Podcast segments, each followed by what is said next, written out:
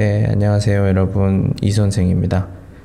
5분 종종지휘파 진티엔나 느라고 느라고를 해보도록 할게요. 동사 뒤쪽에 쓰이고요. 받침이 있고 없고 상관없이 모두 느라고를 씁니다. 이 느라고 같은 경우에는 앞부분에 그 어떤 과정이 있어요. 행동 이렇게 하면서 이 뒷부분 뒷부분의 결과가 나타나는데 이 문제는 이 뒷부분에 좀 약간 부정적인 상황이 많이 옵니다. 뭐 예를 들면 못, 안, 뭐지 않다, 힘들다, 바쁘다, 늦다, 정신이 없다 등등등 여러 가지 부정적인 것과 관련이 많아요. 몇 개 예를 들어보면 자느라고 전화를 못 받았어요. 자느라고 자다 동사죠. 뒷부분은 어때요? 전화를 못 받았어요. 没有接到电话.为什么?因为睡觉. 이렇게 부정적인 상황이 올 때 느라고를 씁니다. 책을 읽느라고 잠을 못 잤어요. 역시 잠을 못 잤어요. 왜? 메이는 쉬죠. 왜? 책을 읽다. 있다. 동, 동사죠.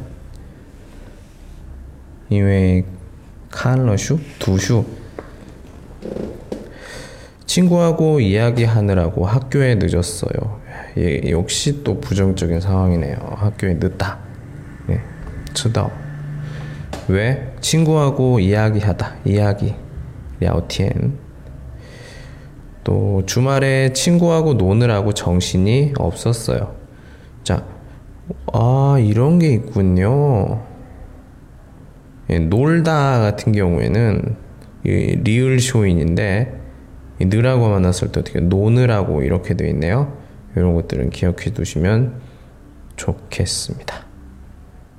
정신이 없었다. 무슨 말인지 아세요?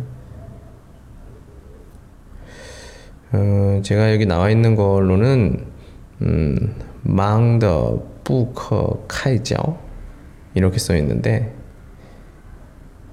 왜 그러냐 주말에 친구하고 놀다 그럼 봉요 주모시고 예, 주모 주말에 왈 노느라고 그랬다고 합니다. 예.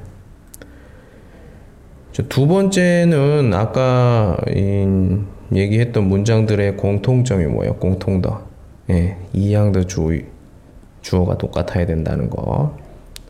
嗯但是 그리고 또 알아둬야 되는 것은 고취시 뿌능자이치용 뿌능이치시용 比如说昨天 어제요 그럼 어제 아昨天 어제요 고취시 어제 공부했느라고 잠을 못 잤어요 삑 그냥 여기서는 현재 시대 그래서 어제 공부하느라고 잠을 못 잤어요.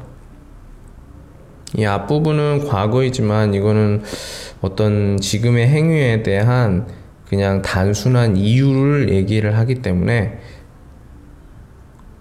과거형, 과거 시제까지는 많이 필요가 없다.